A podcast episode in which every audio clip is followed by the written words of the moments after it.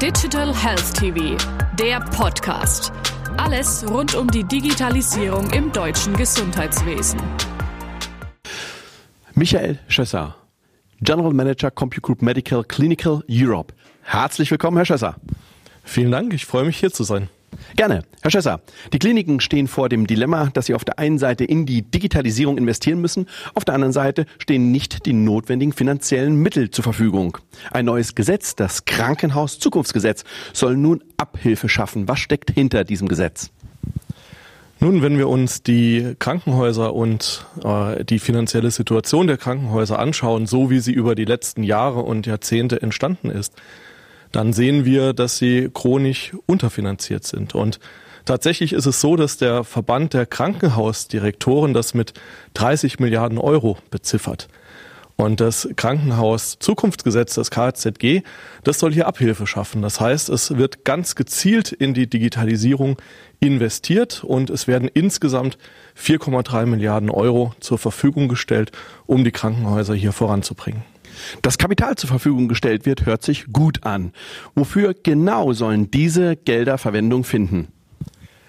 Das Gesetz nennt insgesamt zwölf verschiedene Bereiche, die gefördert werden sollen. Und die lassen sich grob wie folgt zusammenfassen. Auf der einen Seite gibt es den Bereich der Notaufnahmen, auch in Verbindung mit den Rettungsdiensten. Und was dazugehört, sind auch die Bettenkapazitätsmeldungen, die die Häuser abgeben. Dazu kommt der Bereich, der sich rund um die Visite kümmert sozusagen. Also die Kurve, die Medikation, ärztliche Anordnungen, alles was in diese Richtung zielt. Wir haben den Bereich der Telemedizin, was ja gerade im Moment auch zu Covid-19-Zeiten eine große Rolle spielt. Dazu gehören zum Beispiel auch Patientenportale und es gehören regionale Versorgungskonzepte dazu, also die Zusammenarbeit der Häuser. Gefördert wird weiterhin der Bereich Robotik im OP und auch klinische Entscheidungsunterstützungssysteme. Das heißt auch künstliche Intelligenz gehört hier dazu. Das Gesetz sieht außerdem vor, dass insgesamt 15 Prozent der Mittel oder mehr in den Bereich der IT-Sicherheit investiert werden müssen.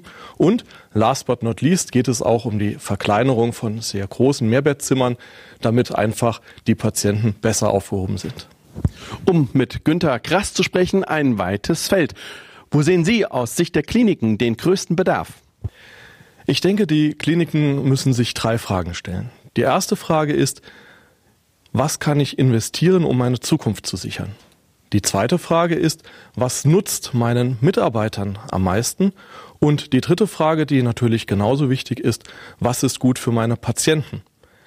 Wenn wir ein Beispiel hernehmen, dann sehen wir zum Beispiel, dass das Schaffen einer vernünftigen Datenbasis, die auch für die Zukunft wichtige Grundlage sein wird, zum Beispiel passieren kann durch den Einsatz von der elektronischen Fieberkurve, eine elektronische Pflegeplanung und auch alles, was rund um die Medikation passiert. Und gleichzeitig sind das Systeme, die sehr, sehr vielen Mitarbeitern in der Klinik zugutekommen, die dann auch direkt am Patienten arbeiten.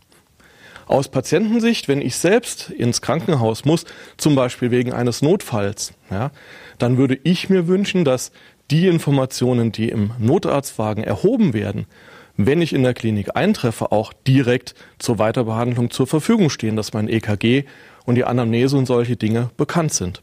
Wobei es nicht immer nur der Notfall sein muss. Es kann auch durchaus sein, dass es um geplante Eingriffe geht. Stellen Sie sich vor, wir brauchen eine neue Hüfte. Auch da, da ich berufstätig bin, wäre es für mich ganz wichtig, flexibel zu sein. Das bedeutet, dass ich ein Portal vielleicht zur Verfügung habe mit Videosprechstunden, so dass ich gar nicht so viel im Vorfeld in das Krankenhaus muss, sondern in der Lage bin, viele Dinge von zu Hause aus zu regeln. Und Bausteine wie digitale Aufklärung können da sehr, sehr gut weiterhelfen. Die finanziellen Rahmenbedingungen scheinen also mit der neuen Gesetzgebung geschaffen zu werden, sodass der Digitalisierung vom Grunde nach nichts mehr im Wege steht. Welche weiteren Hürden sehen Sie in diesem Zusammenhang? Ich fürchte, es gibt weitere Hürden, lieber Professor Grün. Es ist tatsächlich so, dass ja zunächst einmal die Mittel beantragt werden müssen. Das passiert über die Bundesländer, die diese Anträge sammeln und danach werden die weitergereicht ans BAS. Die Projekte werden genehmigt und dann müssen sie durchgeführt werden. Und dann stellt sich die Frage, wer führt diese Projekte eigentlich durch? Wir wissen aus der Vergangenheit, dass die Personalsituation in den Krankenhäusern so knapp ist, dass das Personal, die Ressourcen, die sie dafür brauchen, im Moment einfach nicht zur Verfügung stehen. Und deshalb wird es ganz wichtig sein, da auch voranzukommen und aufzubauen. Und das Gleiche gilt im Übrigen auch für die Hersteller. Hier haben wir genau das gleiche Problem, denn der, die Beratungskapazität, die die Hersteller vorhalten, die ist an den Bedarf der Kliniken angepasst. Und damit ist es ganz klar, auch hier muss aufgebaut werden und wir konkurrieren um genau das gleiche Personal. Damit ist jetzt schon absehbar, dass das der künftige Flaschenhals werden wird. In Kliniken fehlt oft die strategische Ausrichtung in Bezug auf die Digitalisierung, sprich die digitale Vision.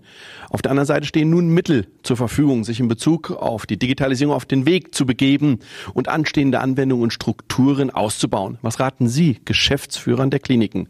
Wie sollten sie aus Ihrer Sicht agieren?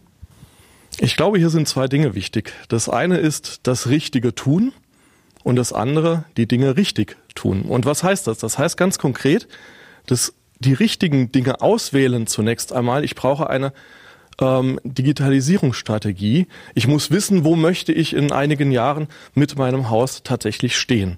Daraus leitet sich dann ab, wie ich das mache. Das heißt, es kommt eine IT-Strategie zum Tragen, die dann in konkrete Bedarfe umgesetzt wird. Damit weiß ich, was das Richtige für mein Haus ist, was zu tun ist. Der zweite Teil ist die Frage, wie kann ich das richtig tun? Und da ist einfach Eile auch geboten, denn tatsächlich muss innerhalb kurzer Zeit, innerhalb äh, weniger Monate bis Mitte nächsten Jahres, muss ein Digitalisierungsstand erhoben sein. Die Häuser müssen wissen, wo sie stehen. Und bereits zwei Jahre später wird der gleiche Stand noch einmal erhoben und die Häuser müssen nachweisen können, dass sie Fortschritte erzielt haben. Und deshalb ist es notwendig, hier schnell zu sein und eben auch das Personal aufzubauen, was das dann leisten kann. Herr Schösser, vielen herzlichen Dank. Sehr gerne.